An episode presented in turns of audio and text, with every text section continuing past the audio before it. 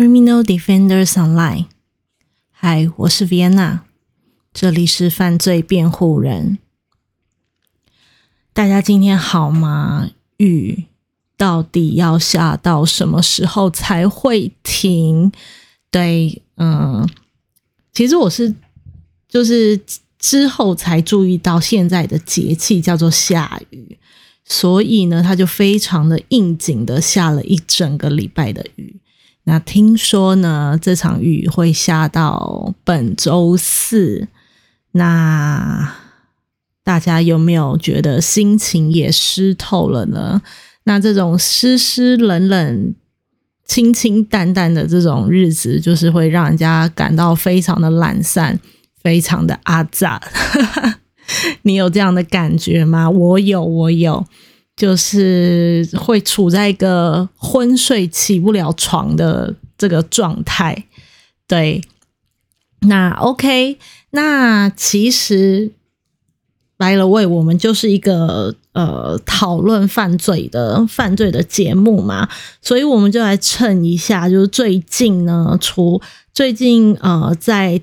Tinder 大片图之后，大家就是沸沸扬扬的在讨论这个《创造安娜》这一部影集。那嗯，我听到说它其实已经突破什么鱿鱼游戏，现在的现在的标准就是以以鱿鱼游戏为标准，只要突破它，你就是非常好这样子。对，那。By the way，大家都在讨论这个创造安娜嘛？那其实我在呃上周嘛，呃上周上周三吧，然后朋友来家里打麻将的时候，看到看了这个影集，因为你知道麻将打很久，所以刚好可以来追一下影集。那因为我没打，是我其他朋友来。家里打麻将这样，所以呢，我们也就把它追完了。那其实我依稀也还记得这个安娜那个时候被抓的这个新闻，但是好像也才播个两三天，那也没有所谓的深入的讨论。那当时并没有像。今日班就是风风火火的，就是大家都在讨论他是谁呀，然后内容啊等等等。那其实啊，除了安娜，我不知道前阵子大家有没有看到几个视频，是呃假装呃天王嫂天王嫂培训班啊，或者是呃这种集团式的假名媛。那种人设的网红，那甚至呢也有像就是安娜一般的操作，就是好像是上海的艺术学院的学生，就是我不知道他是仿造还是怎么样，就是呃也是类似像安娜这样操作，然后出入就是各个高级场所。我觉得好像艺术学院的学生特别容易做到这件事情，因为他们呃长久下来被艺术后那个栽培出的气质跟他们所谓的知识，都是这种比较呃所谓的富人富人们呃希望有的或该有的一个文化水平吧，所以好像艺术学院的学生很容易。尤其是那种纯美术啊、纯美术的学生，非好像非常容易可以达到这样的角色。OK，那回到这个安娜本身啊，那其实各个平台啦、自媒体的创作者，其实也都在分享这个火很火的影集，不论是在内容啊，或者是个人的分析上，其实都已经很细节了。所以这里我就就是。希望大家可以自己去看啊，对，因为现在随便找就一定找得到啊。那每一个人的对对内容的分析也都不一样，所以其实可以看的内容有蛮多的。那我个人就比较肤浅一点啊，我只是觉得说，哎，那他那身衣服那些衣服到底是怎么来的？那像听的大片图，可能就是就是嗯。就是买来的嘛，自己骗了钱，然后自己买来的之类的。那安娜的那些衣服到底是怎么来的呢？也是骗钱骗来的吗？还是我有看到看看过人家是用租的，像什么香奈儿包包啊，一个月租四点九九美金等等。那我也在想说，可能是他之前。之前听呃新闻报道说是他，他曾经有在我们的时尚天花板设计学院圣马丁设计学院，呃是他们的学生，然后之后被退学嘛。那其实也在时尚产业工作过，所以这些关系是不是可以让他轻易的取得这些华府的管道呢？那也不一定。这时候人脉就是好像很好用的。感觉，对，那嗯，回到我们就是节目的主题啦，就是犯罪不一定就是要给你死才叫犯罪，因为大部分现在现在在讲的犯罪，大部分都是杀人啊，应该都是杀人吧，都是杀人吧，就是杀人那种虐杀或者是奸杀啊，等等等，最后的结局就是猴力戏的那种。对，那当然，这个东西，呃，当然，这个不仅犯罪，不仅是猴力戏啦，猴力戏 有点操灵呆的感觉。那其实当然也包含了诈骗啊、恐吓啊等等等。那其实呢，这种生不如死、生不如死的状态，也可以被称为犯罪，像经济犯啊、政治犯啊等等。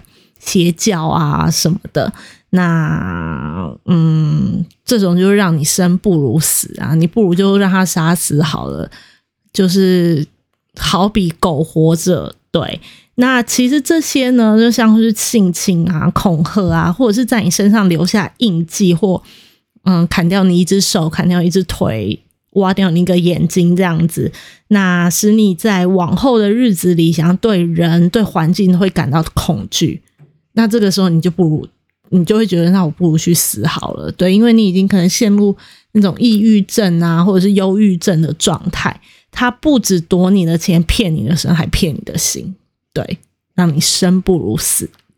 所以呢，其实像听的大骗图，就是他就是夺财又骗你的感情。可是听说他现在就是还是活得好好的，还开班授课。那听说他还要去参加什么实境秀，那种恋爱实境秀。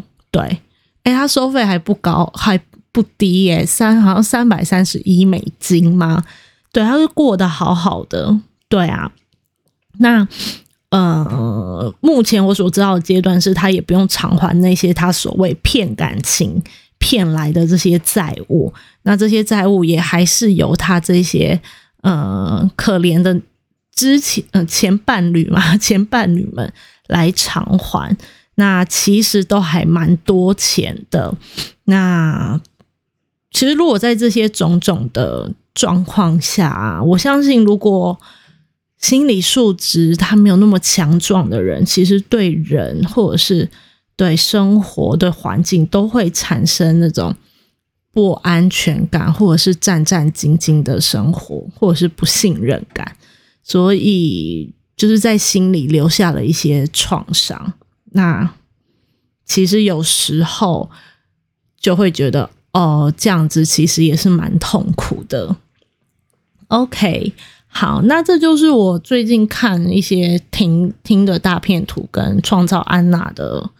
嗯，一些小心得嘛，也不算心得啦，就是跟大家做分享，就是聊一下天这样子。OK，那我们回到回到，就是我们今天要其实要讨论到呃，犯罪破会档案、犯罪心理破会档案这本书的第五章，叫做犯罪分析的直觉方法。那其实第三章跟第四章以内博士已经带我们了解了在美国的犯罪心理破会的那个发展嘛。那第五章其实就来到了英国，那让我们来看看英国对于这个心理破会的发展是如何。那呃，这个篇章的开头呢，尹内博士就告诉我们，呃，犯罪性破会在英国的发展方向其实跟其他的国家相当的不同哦。那早期呢，其实还是以所谓的直觉分析法为主。那稍等一下会跟大家来分享一下什么叫做直觉。你认为什么叫直觉？直觉是呃一种。第六感吗？一种神感应吗？还是其实它是由经验累积下来，累积下来之后，你可以不加思索的就做决定。嗯，我们等一下可以再讨论。OK，好，那呃，所以基本上早期就是以直觉分析为主，那不透过电脑或者是呃犯罪调查员来做分析，而是回归到专业的、专业的所谓心理学家。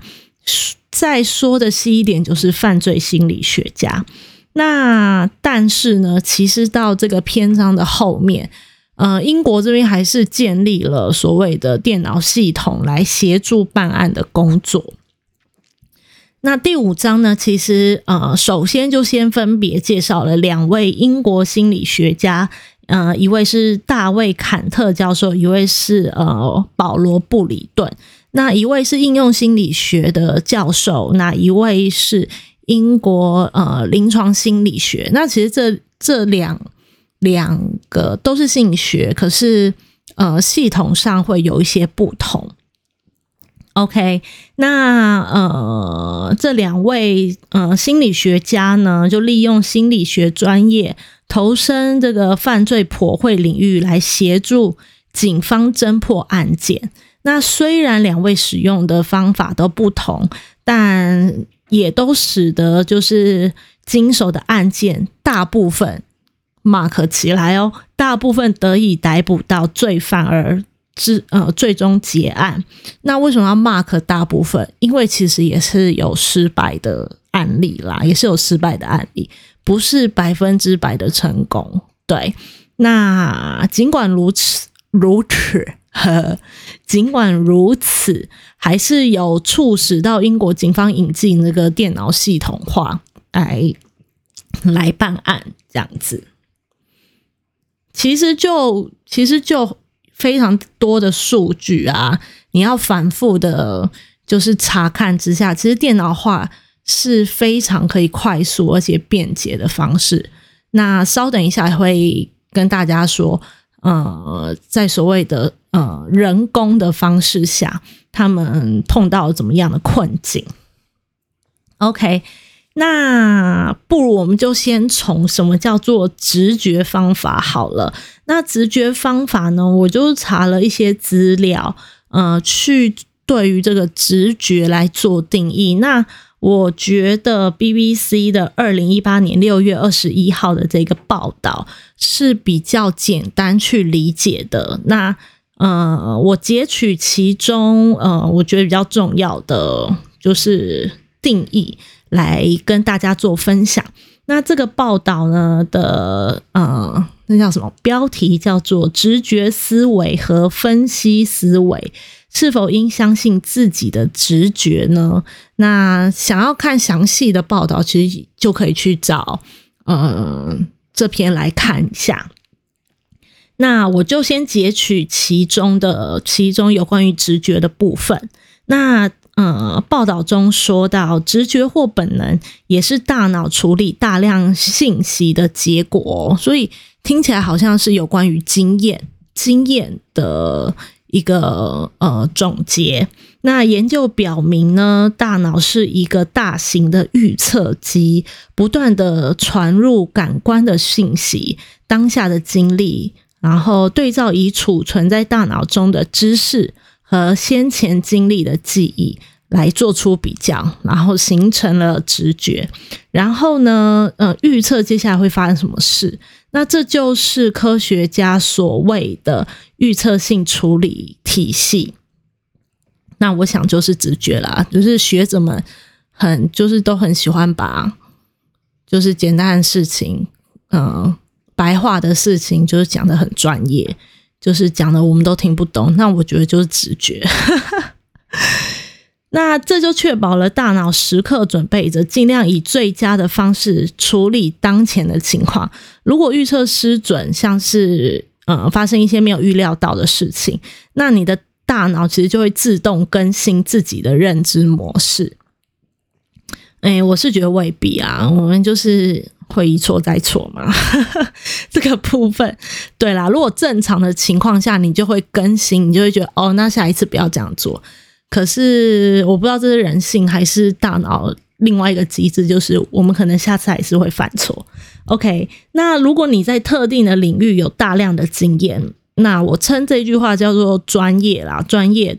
专业的呃，专业的经验，那大脑就会有更多的信息来比对当下的情况，这就让你的直觉变得更可靠。那也就是说呢，就像创造力一样，你的本能会随着你的经验而改善。那在心理学的文献中呢，直觉和分析推理，呃，算作思维的两个常两种常见的模式。那直觉思维呢，会被描述成是像是自动啊、迅速、潜意识的；而分析思维呢，是缓慢的，然后有逻辑的、有意识的、深思熟虑，就是你有思考过的这种状态。那这种状态其实并不是就是一个走左边，一个走右边。那这个状态有可能会是同时进行的。OK，那我们呃了解了这个报道跟我们解释的所谓的直觉分析。那这一篇呢，其实就是在讲说，把心理破会，就是心理破会这个部分回归给专业，也就是心理学的领域。那心理学领域谁是专业呢？也就是我们的一呃心理学家。那接下来呢，要跟大家。呃，来呃认识一下，呃，我们开头说的这两位比较有嗯，对于这个犯罪心理学发展或者是建立英国的犯罪心理学发展跟建立，呃，比较指标性的两位。那一位呢，就是大卫坎特教授。那其实呢，呃，他一开始早期也是用直觉分析法。去做所谓的犯罪破坏，那其实其中，即使他是还是用直觉分析法，但是其实他蛮早就利用了这个电脑做呃做破坏的分析，让他自己的分析呃变得更精准。那这个电脑分析其实一开始是作为就是人们对饼干的喜好。来 来建立的这样子，OK，那我们来认识他一下。那大卫坎特博士呢？他其实是大学里的呃应用心理学的教授。那他是怎么样接触到这个就是犯罪领域的呢？那因为一次午餐与两位刑警讨论到，呃，大哥，那两位刑警。跟两呃，就一次午餐，跟两位刑警讨论到行为科学是不是可以对警方的犯罪侦查有所帮助？那其实呢，他在呃一九九四年所著的书所做的书籍《这个犯罪阴影》中，其实有提到说，呃，当时的他并没有听过什么叫做破会哦。那但是呢，他听了这个就是。从呃犯罪细节去解释罪犯的生活，这个想法令他觉得非常振奋。于是呢，其实，在午餐餐叙后，那个教授也开始借由新闻报道，对当时连续四年间的连续性侵案展开了就是研究。那这个报道，新闻报道呢，其实宣称就是。案件的调查员相信，就是这些案件其实是出自同一个人之手啦。所以呢，之后他就建立了一份事件图，发现呢，呃，报道案件中，其报道这些案件中，其中有两两位男子是是有关系的哦。那呃。也建议说用这个这这两个男子的关系去探索证据。那在几个月之后呢，他他就被受邀到那个警察大学参加一场高层的研讨会，那也把这件事情提出来讨论。呃，这个调查提出来讨论，那其实这个案件就是呃，当时就是非常的久，差不多呃，算是奸杀啦，比较是。有强奸，然后呃有性侵，我们不要说强奸，好强烈，OK，性侵，那一直到谋杀的这个阶段，那其实这个案例就是火车强奸犯，那呃主要主犯呢其实是嗯约翰法兰西斯达菲，那还有他早期的共犯那个大卫莫卡西，那这个是他幼时的童年，这两位男子。那其实我们刚刚有提到嘛，就是呃，大卫坎特教授受邀到警察大学参加一个高层的研讨会，那也跟这个一些高层就是讨论到这一个案件，所以呢，之后警方其实就有询问那个教授是否愿意协助侦查，并其实呃，教授愿意，他也呃，警方这边也提供呃，也派了警员来协助，就是教授。作业这个呃调查这个案件，那其实呢，就这个案件来讲，呃，就是大卫坎特博士，呃，不是博士教授，大卫坎特教授呢，其实用了两个方法。那第一个方法呢，他其实就是先先首先先呃，就是在分析小组画出每一年性侵与。谋杀案的地图中发现，最早的三起案件的发生地点非常的相近，所以他就判定犯罪者他应该是住在伦敦北部的齐尔波扬区。那这个其实是一个蛮重大的发现，一是呃可以锁定地区嘛，然后二是呢，其实这个就如美国联邦调查局破会专家所主张的。大部分的连续性侵犯或者杀人犯开始犯罪地点，其实都是接近他们所住的地方，因为早期的呃，他们自己的就是犯案历程中，早期他们就会找比较临近他们住的地方。那随着经验的累，作案的经验的累积，才会扩大这个作案的范围。所以，呃，第一步他们就是锁定了区域。那第二步呢？他们就呃进行了这个初步的犯罪破会。那这个犯罪破会的呃是根据哪一些呢？根据哪一些呃资料去做破会？第一个是犯罪的细节，警方提供的所有的犯罪的细节跟被害人最一致的描述，呃，要最一致哦，而不是其中有一些可能是。被害人太紧张啊，或者是呃没看清楚啊等等，那他们取才呃取的那个资讯是最一致的描述跟呃见识的证据，所以呢，他们其实就是就是破会出犯罪者这个达菲他个人的一些。像是住所啊，然后伴侣、子女啊，工作形态啊，年龄、身高、惯用手写型等等等工作的专业技术啊，与人群的接触啊，等等等。那其实呢，这个达菲最后也在偏僻的火车站被警方逮捕了。那其实，在逮捕的时候，手上的证据不足以起诉他啦。那这个破会出炉后呢，达菲当然就窜升，直接上升到最有嫌疑犯者。那最后还是以见识的证据，也就是呃，在达菲母亲房中发现的这个捆绑被害人的稀有麻绳及被害人身上有的衣物纤维和达菲的毛衣吻合下，然后确认了达菲这个犯罪的身份。那其实呢，除了这个，就是大卫坎特博呃教授其实除了这个案案例之外，其实也有非常多的案例。那其中也有伯明翰强奸犯，那这个是呃被害人有七名被害人都是非常高龄的婆婆，非常高龄的婆婆，而且他们都是不约而同，也不是不约而同啦，就是他们都住在高楼层的公寓，然后遭受一名年轻且强壮的黑人男性跟踪，甚至性侵，但是呢，这个。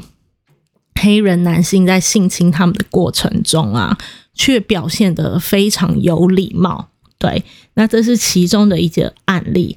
那第二个案例，也就是校园攻击案，一样是在伯明翰市的这个呃大学的女学生。那总共有十名受害者，那都在睡觉的时候被潜入，就是潜入宿舍，然后被犯人攻击。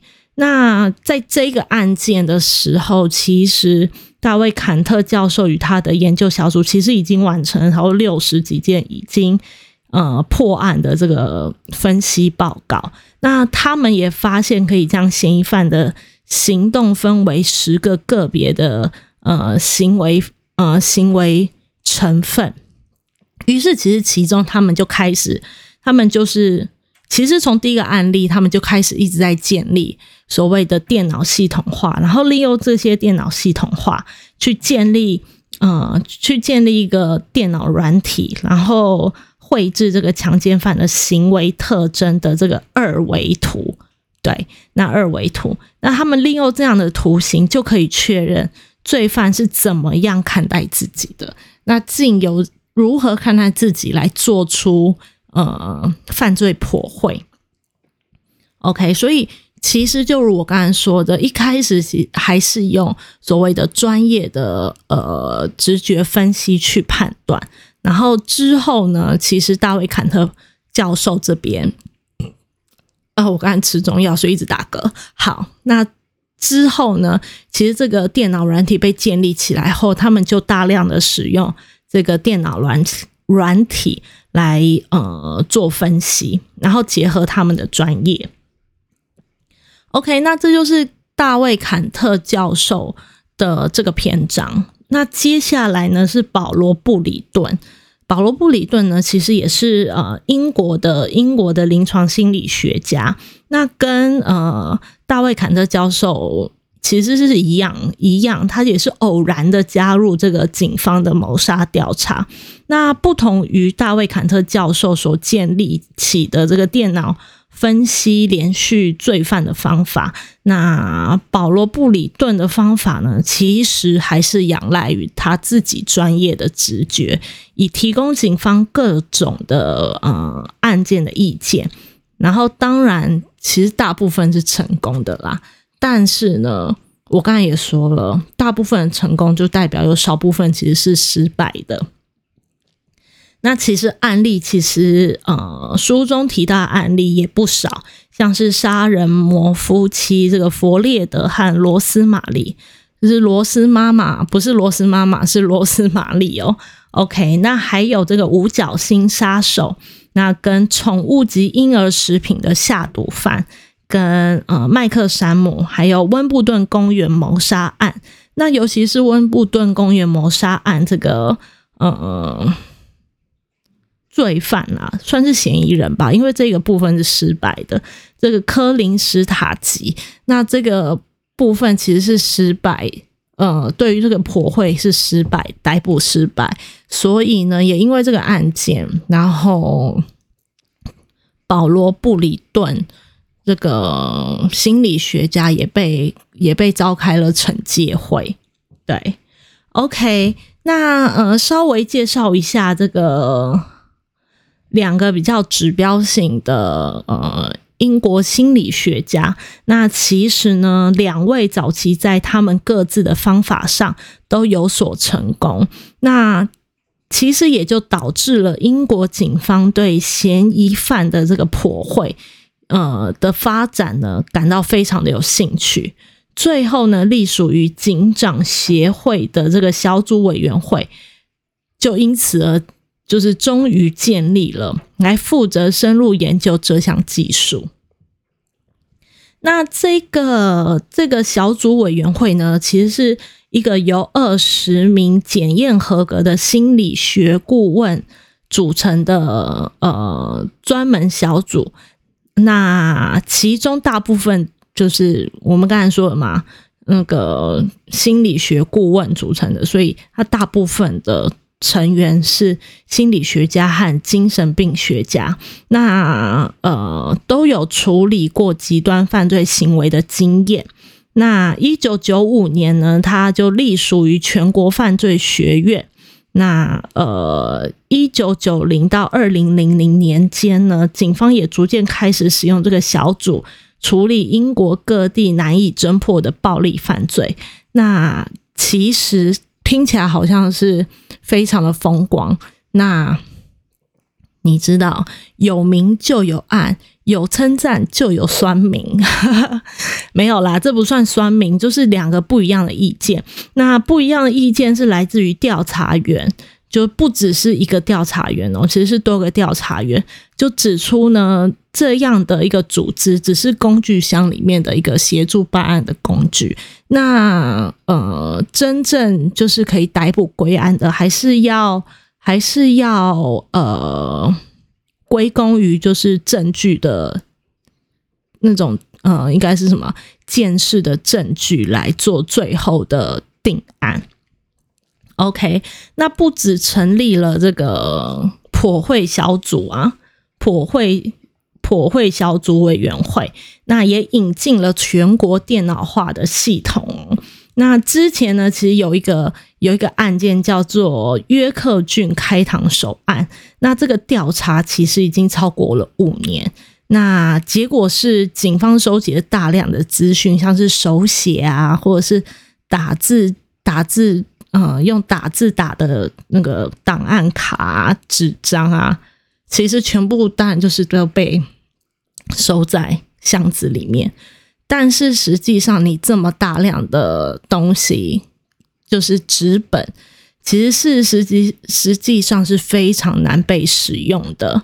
那一直到了一九八二年，这个英国警方开始深入研究现存资料收集。就是失败，这是系统失败的原因呢？他们就呃建立了第一部中央犯罪电脑，那就被称为内政部大型调查系统。那其实呢，这个系统的英文名字很威哦，对，就是有关于侦查的，不管是人啊、系统啊，布拉布拉，都会被冠上一个我们最熟知的名字，叫做什么？福尔摩斯，自己去查一下好不好？这叫内政部大型调查系统，它也被称为福尔摩斯。OK，那其实呢，这个内政部调查系统、大型调查系统呢，其实彻底了改革了英国的侦查系统。那像是英格兰啊、威尔斯啊、苏格兰啊、北爱尔兰这个。等等等，总共有四十三个分离的警察单位，能够一次以国家级的层面，然后彼此联系、彼此串联。那有没有感觉就很像美国的系统？对我觉得电脑就是电脑系统最棒，就是它一是它可以处理大量的资讯，而且你可以很快就可以找到。那二就是各单位的串联。让这个资讯可以到处而且快速的流通。那这个呃系统呢，可以检验不同辖区的呃重罪犯是否有连续犯罪。那不仅建立了资深调查员的训练计划，也建立了鉴识专家支援小组。对，鉴识嘛，刚才有说鉴识的证据非常重要。那在一九九九年开始，也更新了这个。内政部大型调查系统变成二点零，没有啦，就是第二代，他没有写二点零。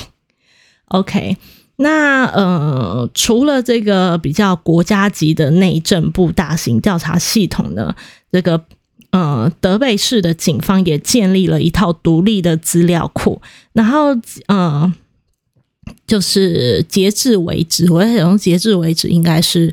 在二零零三年吧，或者是二零零七年，那英国最高度发展的呃这个犯罪调查统计方法呢，是中央化分析小组对照杀人专门技术及管理。好长，好长哦！好，拜了喂，再念一遍。中央化分析小组对照杀人专门技术及管理，OK，这个复杂的系统，这个名称也很复杂。